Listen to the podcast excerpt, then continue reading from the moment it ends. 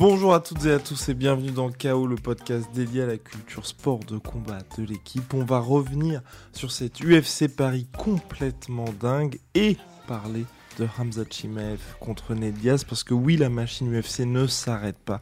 Chaque semaine, il y a des chocs titanesques. Comme toujours avec monsieur Jérôme Guillas, la masterclass personnifiée qui nous fait l'honneur d'être avec nous en présentiel. Bonjour Guillaume, bonjour Sandro, bonjour Antoine, bonjour à tous.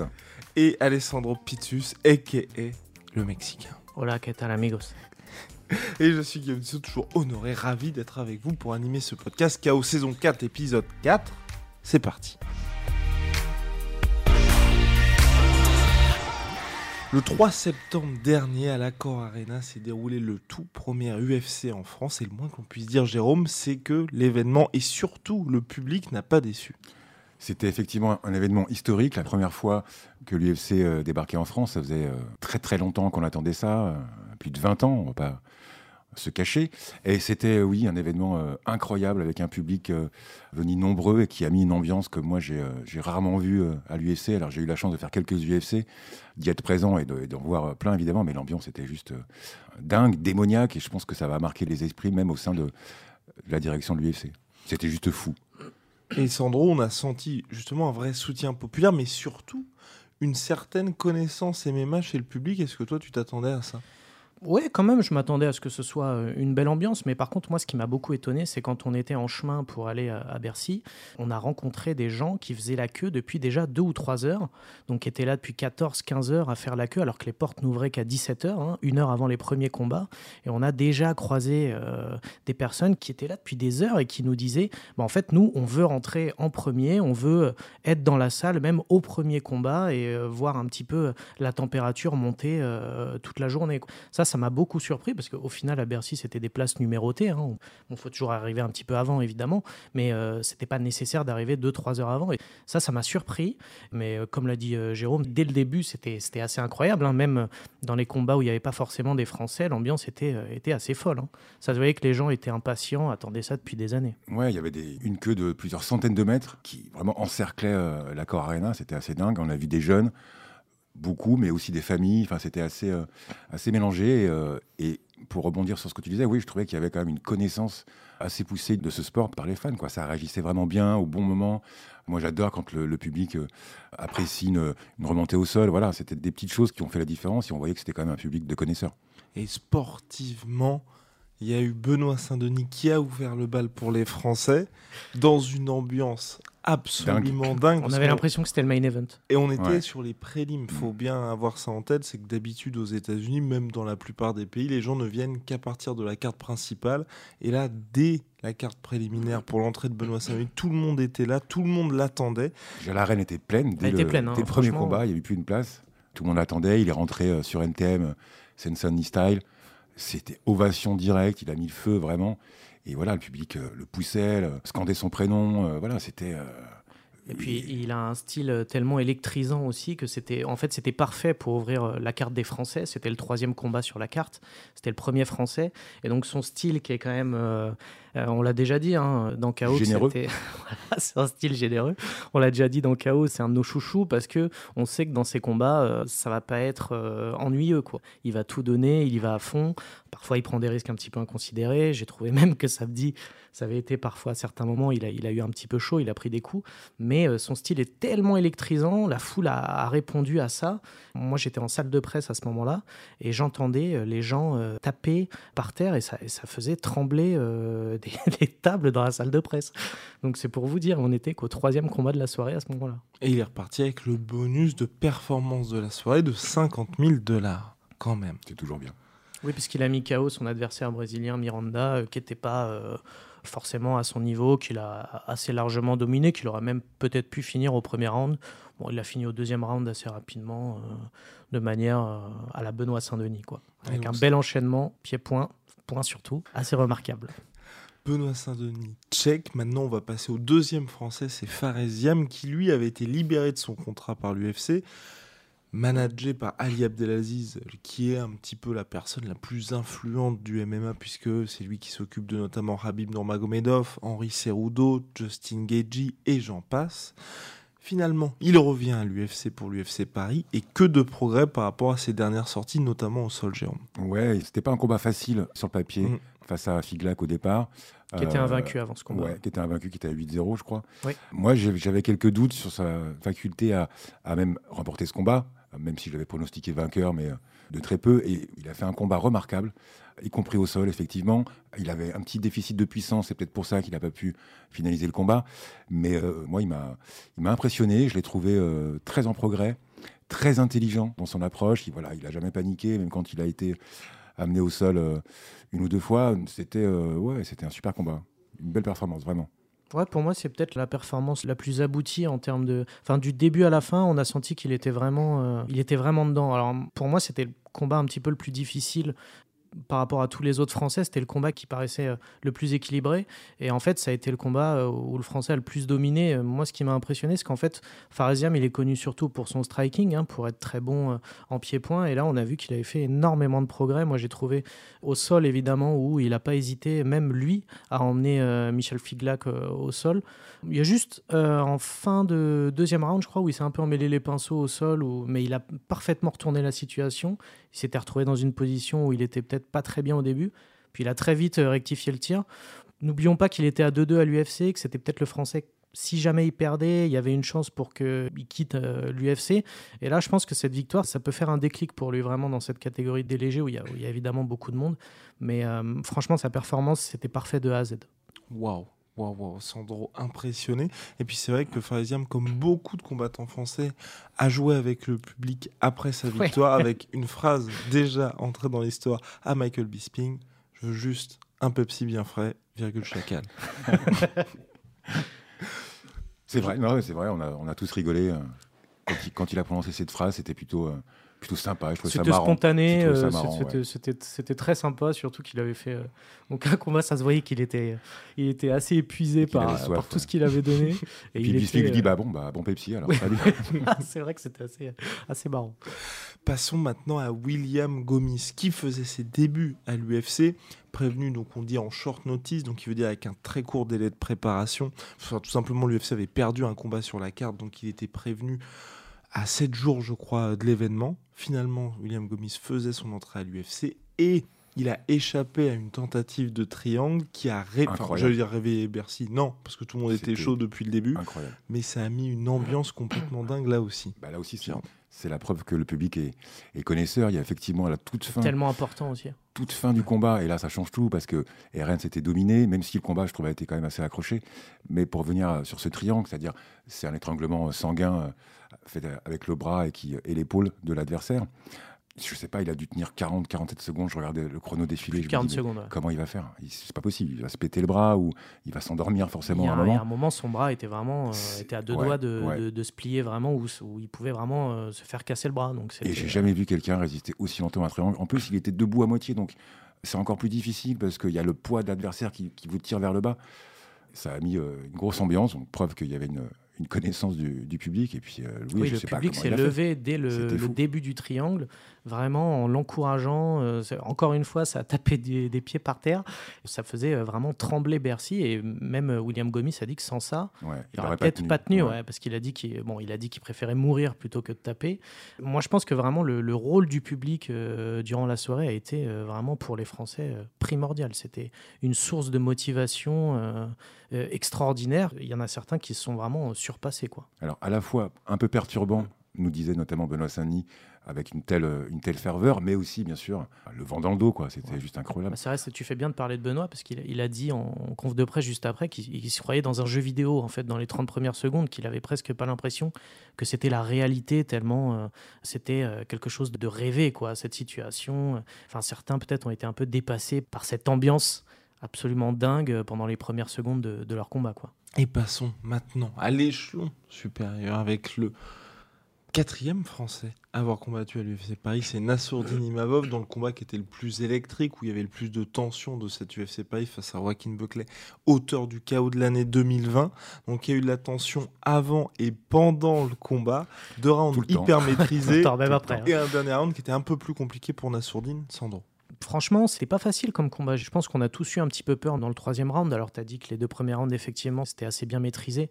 Il aurait même pu, avec un petit peu plus, je pense, de réussite ou de. S'il avait insisté, il aurait pu avoir la finition en à la fin du deuxième round quand il était euh, au sol avec Joachim Buckley, où il a tenté deux fois un étranglement arrière, où il était vraiment pas loin de, de finaliser.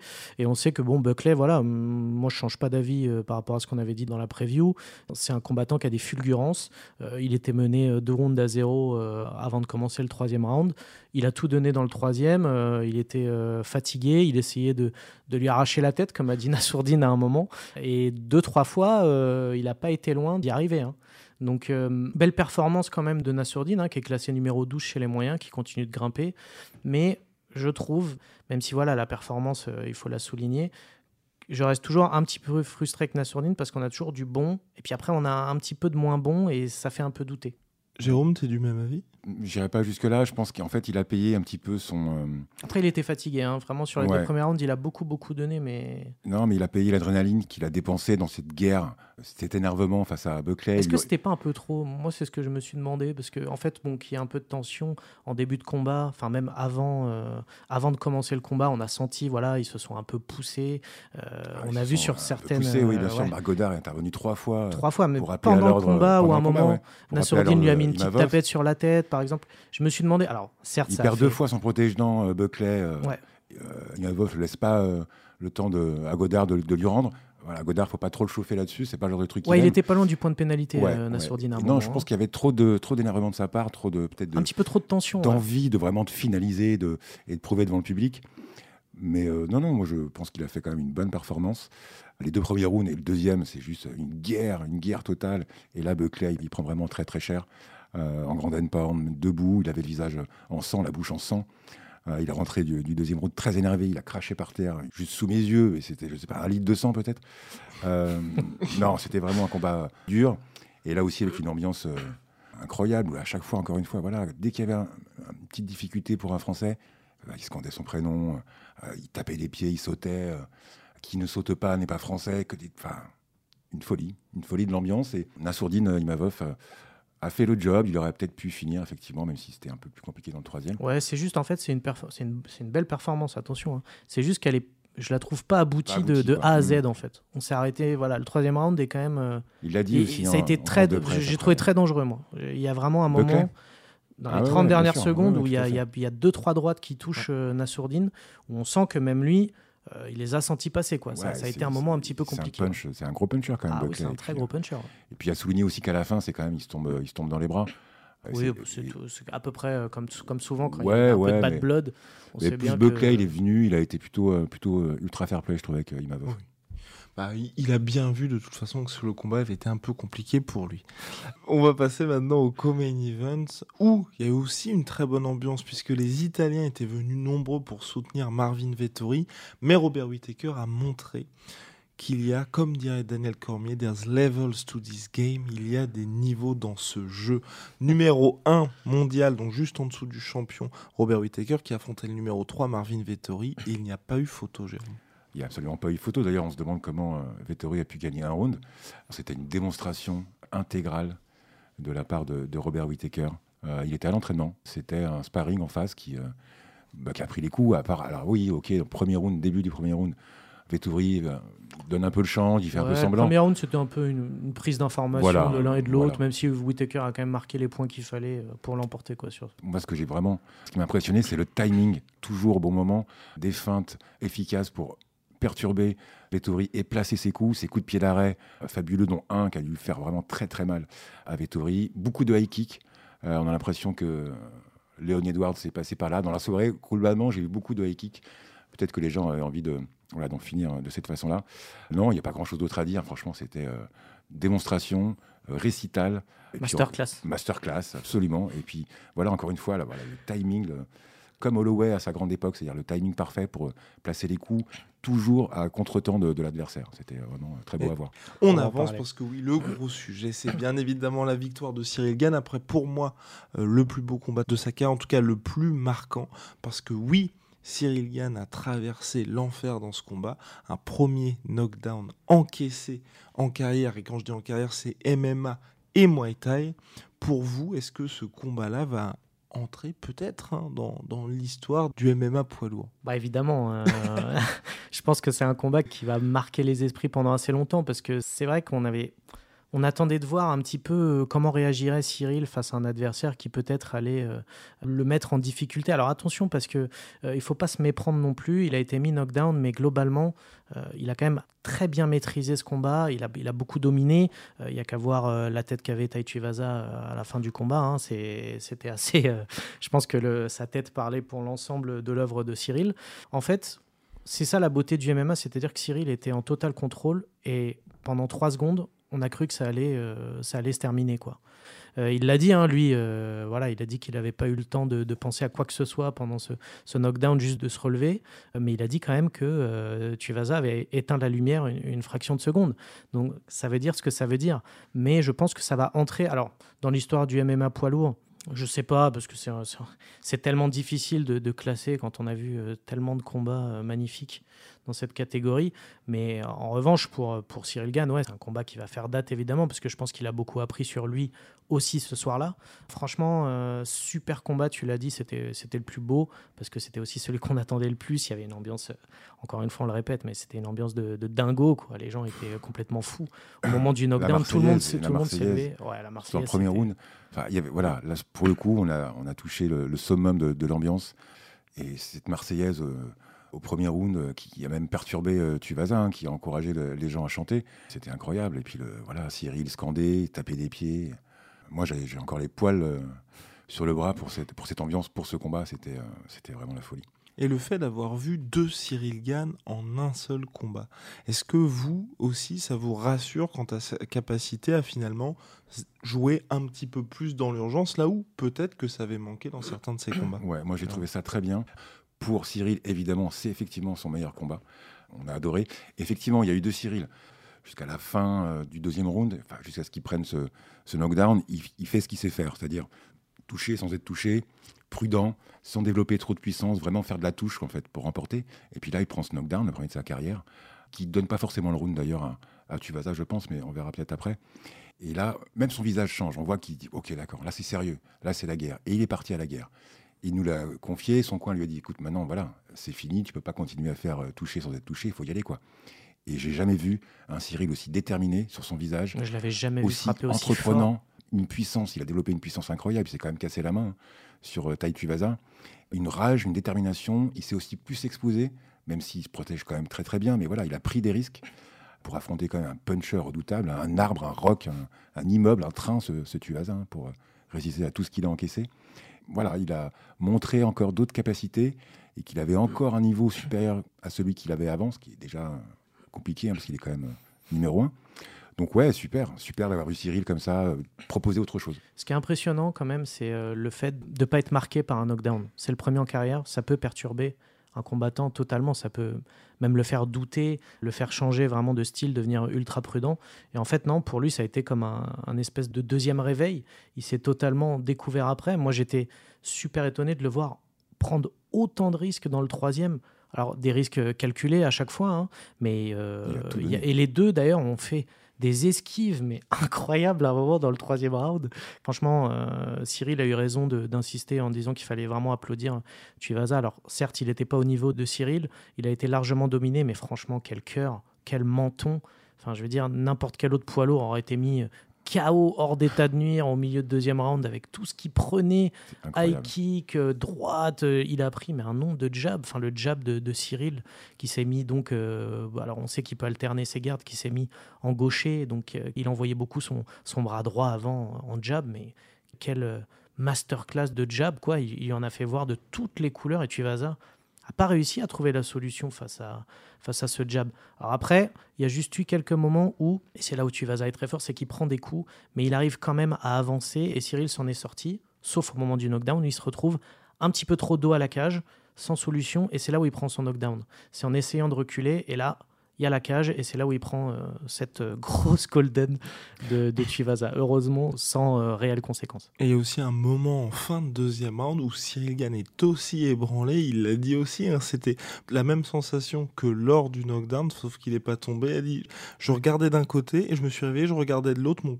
J'avais pas eu sentiment qu'il y avait eu cette. Enfin, il y a eu quelques il secondes qui s'étaient écoulées. Il prend un crochet du gauche Ouais, de Chivasa juste ouais. après une énorme droite qu'il lui met. Il recule, il est sur le reculoir un petit peu. On voit qu'il est pas sonné, mais on voit que ce crochet lui a, lui a pas fait du bien. Quoi. Et c'est à ce moment-là qu'il s'est dit aussi, ok, bon, il frappe quand même vraiment, vraiment fort, parce Ouais. que ça fait deux fois dans un round qu'il y a quelqu'un qui me fait ça, ce qui lui était jamais arrivé. Ouais, ouais, tout à fait. C'était, euh, c'était une vraie opposition. C'est pas du tout un, un rigolo ou un clown, euh, ce taille euh, Tuvasa. Il a vraiment, euh, voilà, d'énormes qualités. Alors, ok, il est rondouillard, mais bon, on en a connu d'autres hein, qui développaient énormément de puissance, qui étaient très techniques. Euh, il faut pas croire, Tuvasa, il sait faire des high kicks aussi. hein. Il est suffisamment souple pour ça. Il s'entraîne. C'est vraiment Il a, et il a fait un euh, très très bon candidat pour ce combat. Ouais. quelques low kicks, hein, des coups de pied au niveau des, des jambes. On les entendait euh, claquer comme il faut dans, dans, dans tout Bercy. Donc non, non, c'était pas du tout un rigolo et c'est pas pour rien qu'il est euh, numéro 3 de la KT, que c'est probablement euh, l'homme qui frappe le plus fort chez les lourds Après. Francis Mm. Ngannou euh, désormais. Euh, il a mis KO Derek Lewis, il a mis KO Greg Hardy. Et maintenant, on peut compter sur Cyril aussi, dans, parmi ceux qui frappent le plus fort, je crois, chez Ouais. les poids lourds. Il l'a démontré là. il envoyait quand même. Voilà, la dernière droite avait met un son avant de Bercy, finaliser. On entendait le, coup des frappes, mais c'était impressionnant. C'est incroyable. hein. Moi, je- franchement, je ne l'ai jamais vu frapper comme ça. Jamais. Est-ce que pour vous, là, on va avoir définitivement un nouveau Cyril Gann Jérôme? C'est une très bonne question. C'est très difficile d'y répondre, évidemment. Je pense qu'il y aura toujours ce côté euh, touché sans être touché, se préserver. Il a insisté aussi. hein. Euh, avant le combat et après le combat, il faut penser à l'après-carrière. Il a quand même quelqu'un dans son coin qui est très sérieux et qui ne va pas aller brûler ses, ses combattants. Je ne suis pas sûr qu'on voit un- tout à fait un nouveau Cyril, mais il sait qu'il en est capable. Il va sans doute se permettre de le faire plus souvent en fonction de la physionomie du combat. Et peut-être qu'une autre solution, ça serait d'aller peut-être plus au sol, d'aller chercher plus de sol pour vraiment encore avoir une palette plus grande. Peut-être que lui aussi aura envie de, de montrer autre chose. Je- voilà, j'attends de voir. Je pense pas que ça va être une révolution dans le style de Cyril. Je crois pas. C'est comme, comme a dit Jérôme, c'est c'est dur de répondre, mais moi je pense franchement qu'il je vois pas pourquoi il changerait son style. En fait, ce qui fait sa force chez les lourds, c'est d'être justement euh, un combattant de ce profil, euh, d'être extrêmement rapide, de toucher sans être touché. Évidemment, ça a sa limite parce qu'on sait jamais quand on tombe sur un Tuivasa ou sur quelqu'un d'autre qui peut vous allonger euh, en un coup. C'est toujours un peu compliqué. Après, c'est un combattant tellement complet en fait. Il a juste à choisir quand utiliser certaines armes à certains moments. Je pense que non, je, pense pas qu'il soit nécessaire de changer de style. Et la suite, messieurs, maintenant pour Cyril Gann, parce qu'il y avait un certain Francis Ngannou qui était aux premières loges pour assister à la Il y, victoire. avait, il y avait du beau monde euh, en première loge. Com- Il y avait, il y avait Kamaru Ousmane, il y avait Georges Saint-Pierre et Francis, juste après, immédiatement après la victoire de Cyril Gann, qui dit un papa est là. Alors pour vous, est-ce que une revanche est en approche ou va falloir pour Cyril, mine de rien, passer par une autre victoire avant, avant de penser à ça? Alors, on n'est pas dans la tête euh, d'Anna White ni des matchmakers de l'UFC, mais on sait à peu près que ce qui est prévu, c'est quand même un combat de John Jones avant la fin de l'année. Ça, Dana White nous l'a dit. Sans doute contre Stipe Miocic. Donc, pour Cyril qui a envie de combattre, il va pas rester sans combattre trop longtemps. Donc, je pense qu'il y aura au moins un combat pour Cyril. Peut-être une ceinture intérimaire entre lui et le vainqueur de Miocic Jones. Peut-être Jones directement s'il gagne pour le titre face à Francis. Si c'est Miocic qui gagne un troisième combat face à Ngannou, peut-être, je n'y crois pas forcément. Je pense qu'il y aura au moins un combat, euh, soit pour une ceinture intérimaire, soit deux combats pour Cyril. De combat, je suis pas sûr, mais par contre, euh, qu'il y ait un combat avant, de, avant le titre, quoi. Je pense que ça va être le cas. Et hum, quand on regarde le top 8, la seule personne qui l'a pas encore affronté, c'est Curtis Blades. Alors certes, qui n'est pas le combattant qui fait rêver beaucoup de monde, euh, même aux États-Unis, hein, il n'est pas hyper populaire, Curtis Blades. En revanche, euh, je maintiens hein, sur le papier, c'est peut-être le profil le plus dur, ouais. ouais, le plus dur à affronter Cyril, pour, ouais. pour Cyril. Il y a Stipe Miocic, il y a John Jones, on ne sait pas trop exactement. Ils ont un peu un laisser-passer, quoi. C'est-à-dire que euh, le- ils sont presque obligés d'avoir un, un combat pour le titre s'ils y vont. Enfin, John Jones y ira sûrement. Euh, Stipe Miocic, on verra parce qu'il est, il est, il est beaucoup plus âgé. Et, il- ça fait déjà quelques années qu'il dit qu'il a plus que quelques Mm. combats à disputer, donc je pense pas qu'il va s'éterniser très longtemps. Mais voilà, je pense que le problème de, de Cyril en ce moment, c'est juste que bon, il y a plusieurs choses aussi. Francis Ngannou est blessé, il reviendra pas avant un certain bout de temps. Il y a Stipe Miocic et John Jones qui, même si euh, ils sont rankés derrière lui, bah, ils, ont, ils ont à laisser passer. Donc euh, c'est compliqué. Je pense qu'il est obligé de passer par une nouvelle étape intermédiaire. Face à qui, on verra, mais je pense franchement que Curtis Blade, ça sera plutôt un affrontement intéressant à voir. Ah oui, après, je pense que franchement, l'UFC peut pas lui refuser une autre chance pour le titre. Je suis d'accord avec Sandro. Formidable.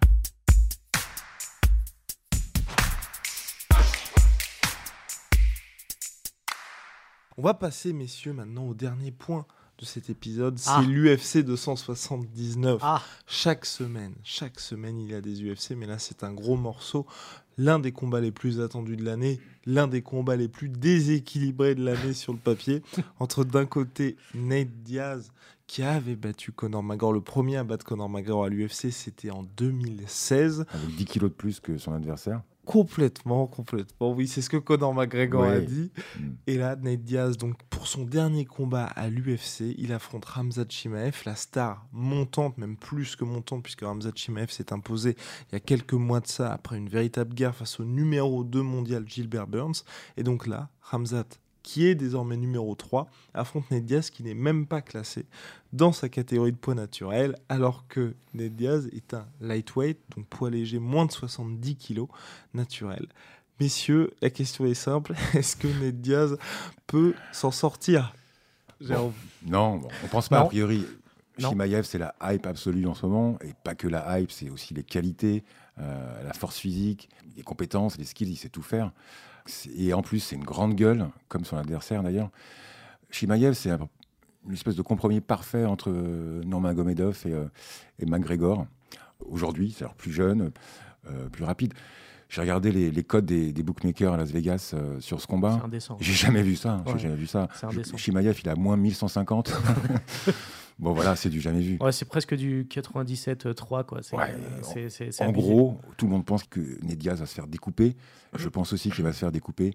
Effectivement, refaire ce qu'il a fait face à Conor McGregor pour leur premier combat, ça me paraît improbable. En plus, comme tu l'as dit, Guillaume, c'est pas du tout un welterweight naturel. Mais Jérôme, j'ai quand même envie de te couper là. Mais Très, fort. Et je te coupe parce que Ned Diaz, dans un monde parallèle, s'il fait pas le show pour le public, bah, il a mis KO Leon Edwards. S'il fait pas le show pour le, pour le public, à faire le malin, à- il peut mettre KO les Edwards, ouais. Mais, mais c'est ça le problème aussi de Ned Diaz, quoi. C'est que déjà, il a 37 ou 38 ans. C'est pas, c'est pas sa catégorie. Comme a dit euh, Shimaev à plusieurs reprises, Eh, de toute façon, tu combats tous les 3 ans ou 4 ans, euh, même si c'est pas tout à fait vrai là, mais bon. Il a quoi Il a 3 ou 4 combats depuis 2016, Ned Diaz. Ouais, pas plus. ouais. Euh, les gangsters comme toi, je les mange au petit déjeuner. Enfin voilà, et en plus, il y a ce trash talking Oui, de il y a Shimaev des- il qui y a est des phrases qui vont rester. ouais. qui est extraordinaire. Puis je pense qu'il n'a pas les armes à la lutte. Il les a peut-être en jiu-jitsu au sol et encore, je suis même pas sûr. Et puis en striking, Nedia, tout le monde dit que c'est un bon boxeur, mais bon, c'est quand même peut-être Oh. le combattant le moins précis du monde avec ses, avec ses points. Il envoie, il envoie beaucoup de coups de poing. T'es mais- un petit peu dur. C'est juste, en fait, moi je pense que c'est un Je bon boxeur. Je pense qu'en fait, il, il est, il est très mauvais en, dé- en défense surtout, c'est-à-dire qu'il a constamment les bras euh, baissés. euh. Bon, alors il a un menton d'acier, bon, ça on est au courant, parce qu'avec tout ce qu'il a pris dans sa carrière. Il avait en tout cas. Ouais, il l'avait, mais bon, il se, fait, il se fait pas mettre souvent KO quand même. hein. C'est quand même très rare, même ces dernières années, euh, il en a pas pris tant que ça. Donc, euh, franchement, je suis désolé, mais ça va être une boucherie, euh, faut pas se mentir. et voilà. Franchement, il va se faire hacher menu. Euh, non, mais il n'y a, pas de- y a pas de débat. Moi, je pense que Hamza Chimaev a toutes les armes pour le fracasser, malheureusement. Il y a, y a- franchement, il y a très peu de chance. Alors après, on l'a dit, c'est du MMA, on ne sait jamais sur un coup bien placé. Surtout que Hamza Chimaev, attention, on avait dit face à Gilbert Burns, attention. Bon, c'était un sacré client, puisque Gilbert Burns, c'est pas n'importe qui. Euh, deux, trois fois. Ouais, il peut faire Pareil, des erreurs. Il peut faire fait, des erreurs. il a- moi, je trouve qu'il a fait beaucoup d'erreurs face à Gilbert Burns. Alors, certes, tu sens qu'il a le talent parce qu'il arrive toujours à se reprendre. Il fait un début de combat exceptionnel où il engrange beaucoup de points. Quand Gilbert Burns se rebiffe un petit peu, il y a deux, trois fois où Shimaev a vacillé et c'était, c'était, c'était très, très compliqué pour lui. Après, euh, sur ce genre de combat, je me demande s'il ne devrait pas revenir euh, un petit peu au basique et plus utiliser sa lutte et peut-être pas faire euh, autant de bagarres euh, Ah ouais, que là, face à Gilbert c'est la Burns. bagarre annoncée. Et en plus, c'est ce qu'a- c'est ce qu'attend l'UFC. Attention, parce que son coach a dit que justement, euh, il voulait plus revoir euh, ce qu'il avait Plus fait fa- face à Gilbert. Burns. hein. Parce que vous pensez pas que l'UFC c'est quelque chose que nous nous ignorons? Parce que sur le papier, ce qui fait que Bah, nous, ce qu'on sait, par contre, c'est qu'ils ils aiment pas trop Nate Diaz. ils et aiment pas qu'ils trop ont, Nate ils ont Diaz. vraiment envie pour son. Parce que c'est son dernier combat euh, Mais dans c'est son très rare contrat. qu'il y ait des combats complètement déséquilibrés à l'UFC. C'est ce qui a fait le succès de l'UFC. Bien sûr. Et c'est aussi un combat qui va être très rentable. Ah bah c'est c'est typiquement fait- ce qu'on appelle un money fight. hein. Ça va être un des pay-per-view de l'année, je pense. En, UFC numéroté, euh, combat principal entre, euh, entre un gars qui va sans doute être champion euh, à court terme contre un, contre un vétéran qui n'a a plus rien à faire dans la cage, ou quasi. Euh, oui, oui, c'est un combat pour le pay-per-view. Il y aura plein de monde, plein de monde devant. Les gens ont envie de le voir parce que les fans adorent Ned Diaz. Voilà, c'est Bah, si deux- showman. c'est le showman, euh, ils adorent ce côté bad boy. euh. C'est hyper vendeur. Et tu as raison, parce que le fait que ce soit déséquilibré, bah, il y a un espèce d'œil un petit peu plus curieux encore pour voir. On est tous un peu, ah, il va se faire euh, massacrer, mais on va quand même regarder parce qu'on va avoir un petit espoir que peut-être il va y avoir euh, un match équilibré. Bon, j'y crois pas une seconde, mais, mais Et puis on aime voir mise quand même. sur ça. On aime voir Oui, on aime dans la voir Ned cage. Voilà, comme on l'a tous, l'a tous dit, c'est le un des meilleurs showman de l'organisation, c'est clair. Mais je pense que voilà, l'UFC lui fait aucun cadeau. On sait que les relations Ah ça, hyper cadeau. euh, compliqué entre Nate Diaz et Dana White et tout l'UFC euh, de manière générale, que c'est son dernier combat sur son contrat, qu'il va probablement, je, pense. S'il vient. Si- oui, s'il vient, Non, il a dit, on va voir s'il vient. Mais euh, il n'y a pas beaucoup de, non plus de combattants qui auraient accepté de, de prendre Chimaev euh, en ce moment. Après, ouais, euh, c'est vrai, mais bon, comme Nate Diaz est très axé, enfin, comme beaucoup de combattants sur l'argent, il a dit aussi que pour lui, c'était un, un bon moyen de faire un, un gros money fight avec une belle, euh, une belle bourse pour, euh, pour ce combat. Tout le monde y gagne euh, au finalement. Euh, on verra à la fin du combat dans quel état on retrouve euh, Diaz. Réponse dans la nuit de samedi à dimanche. Bien, oh, on va se retrouver très très vite. Enfin, très très vite. On ne sait pas, mais en tout cas, on va se retrouver, ça c'est sûr. C'était KO saison 4, épisode 4. Le podcast est disponible sur toutes les plateformes de podcast habituelles, sur le site L'équipe. Messieurs, c'était un plaisir comme à chaque fois. Partagez, comme toujours. Merci les gars. À Merci. la prochaine. Hasta mañana.